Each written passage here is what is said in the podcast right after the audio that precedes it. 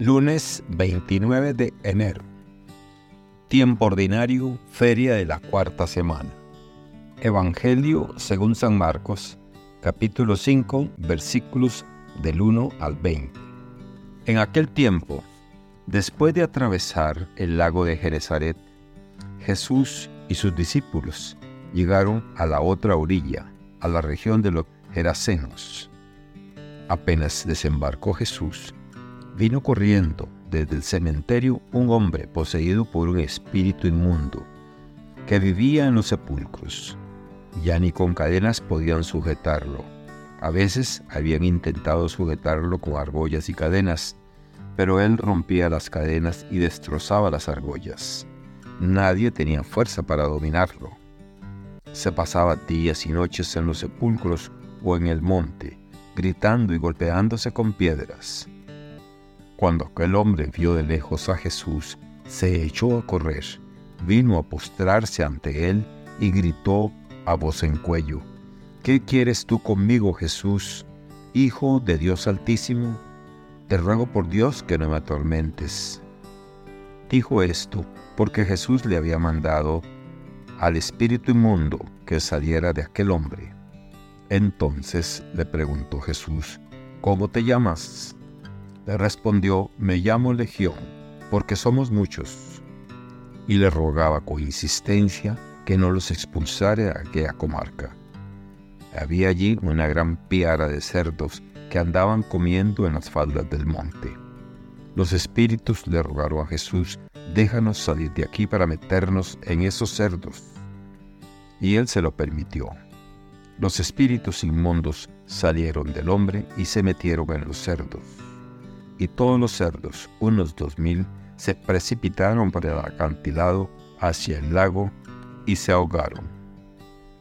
Los que cuidaban los cerdos salieron huyendo y contaron lo sucedido en el pueblo y en el campo.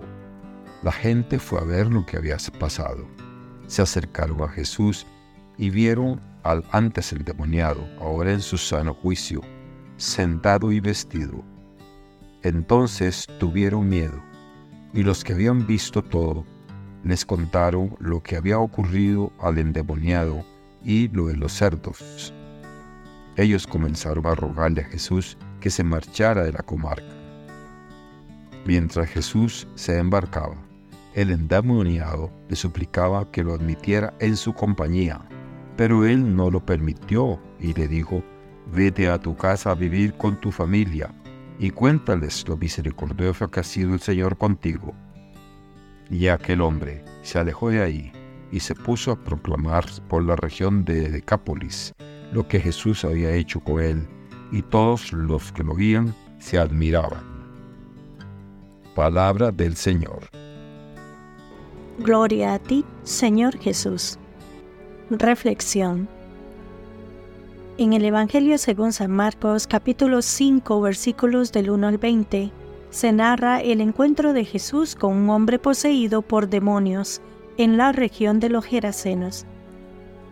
Esta historia muestra el poder liberador de la fe y la transformación profunda que puede suceder cuando nos encontramos verdaderamente con Dios.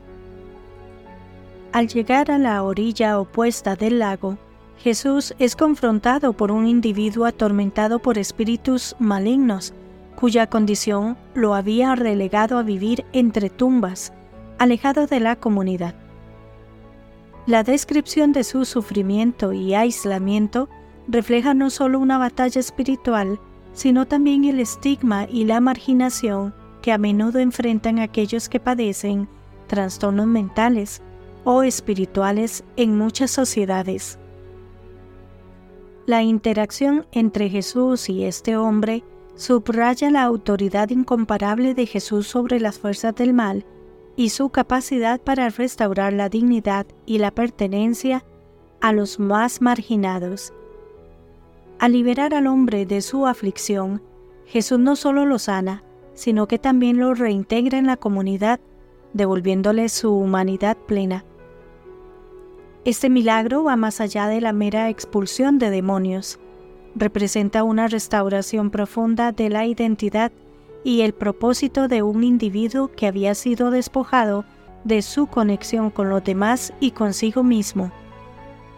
La petición de los demonios de entrar en una manada de cerdos que posteriormente se precipita por un acantilado simboliza la erradicación total del mal que atormentaba al hombre y a su vez la comunidad circundante. La reacción de los aldeanos, que piden a Jesús que se aleje, refleja a menudo el temor y la incomprensión que pueden surgir frente a lo milagroso y lo desconocido. Sin embargo, la instrucción de Jesús al hombre liberado de regresar a su hogar y contar lo que Dios había hecho por él, destaca la importancia de dar testimonio de las obras divinas y la transformación personal. Este relato evoca numerosas reflexiones pertinentes a nuestro contexto actual, donde se vive la alienación y el aislamiento, los cuales son prevalentes. La historia nos recuerda la necesidad de acoger y reintegrar a aquellos que han sido marginados, ya sea por enfermedad, estigma social o cualquier otra forma de alienación.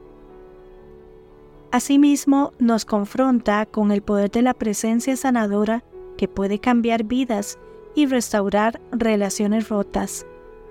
Nos invita a reflexionar sobre cómo respondemos a la presencia de Dios en nuestras vidas y en nuestro entorno, y cómo podemos ser instrumentos de sanación y reconciliación en nuestras propias comunidades.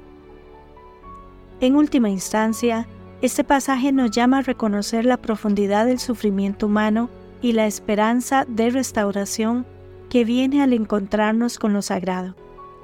Nos alienta a mirar más allá de nuestras propias experiencias de temor e incomprensión, hacia una comprensión más profunda de la gracia y el poder transformador que se nos ofrece, invitándonos a participar activamente en la obra de sanación y restauración en el mundo. Que Dios les bendiga y les proteja.